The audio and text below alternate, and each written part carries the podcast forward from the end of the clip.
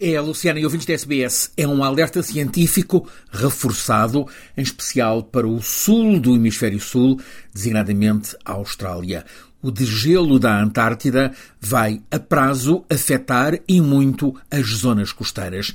Carlos Antunes é professor da Faculdade de Ciências da Universidade de Lisboa, é doutorado em Geodesia Física pela Universidade Técnica de Graz, na Áustria. Dedica-se, vai para 20 anos, ao estudo das componentes de variação do nível do mar e, em particular, à subida do nível médio do mar no planeta e ao seu impacto nas zonas costeiras. Carlos Antunes alerta que nos últimos 20 anos a Groenlândia perdeu perto de 300 milhões de toneladas de gelo. A Antártida, neste mesmo período de 20 anos, perdeu cerca de 140 mil milhões de toneladas. A emergência não é imediata, mas há que acautelar o futuro. O nível do mar não vai parar de subir em 2100. Nós fazemos cenários para 2100. Não vai parar.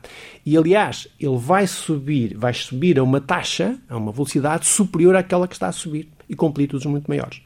E, portanto, nós não não podemos pensar apenas em planear o nosso território só até o final do século. Não, nós temos que começar aí o tal plano faseado das fases de adaptação.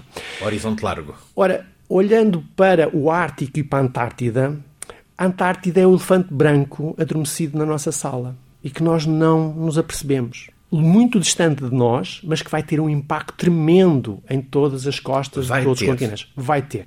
E porquê? Porque há eh, momentos, períodos eh, geológicos bem conhecidos e bem estudados hoje em dia e foram reestudados novamente, como há 125 mil anos chamado Emiano, em que um aumento da temperatura global de cerca de 1 a 2 graus, equivalente à que estamos a sentir agora, fez subir em vários séculos 6 a 9 metros o nível médio do mar.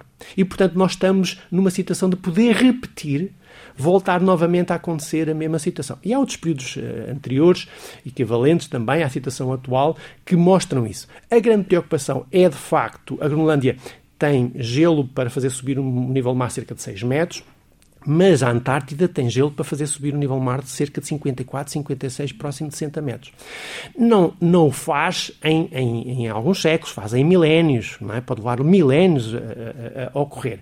Mas a dinâmica depois de iniciado, ou seja, o aumento drástico do fluxo de gelo, essencialmente no setor oeste da Antártica, que é um setor que está a ser muito estudado, porque foi esse que colapsou há 125 mil anos, um, indiciam de que nós podemos estar num risco iminente de um um, aumento de dinâmica extraordinária destes sistemas e um débito extraordinário de massa para o oceano. E é isso que está a ocorrer já neste século. No século passado, a subida do nível médio do mar até 1,6 milímetros por ano era essencialmente a expansão térmica, ou seja, o, o oceano expandir pelo o, o calor que está absorver, mas neste século a componente de massa, que é o contributo dos, dos glaciares polares e dos glaciares continentais, é já superior, contribui com 2,6 mm por ano, enquanto que a expansão térmica ainda está no 1,6 mm por ano. Isso faz os atuais 4,2 mm por ano. E aí devemos nos preocupar exatamente com essas massas que nos vão afetar.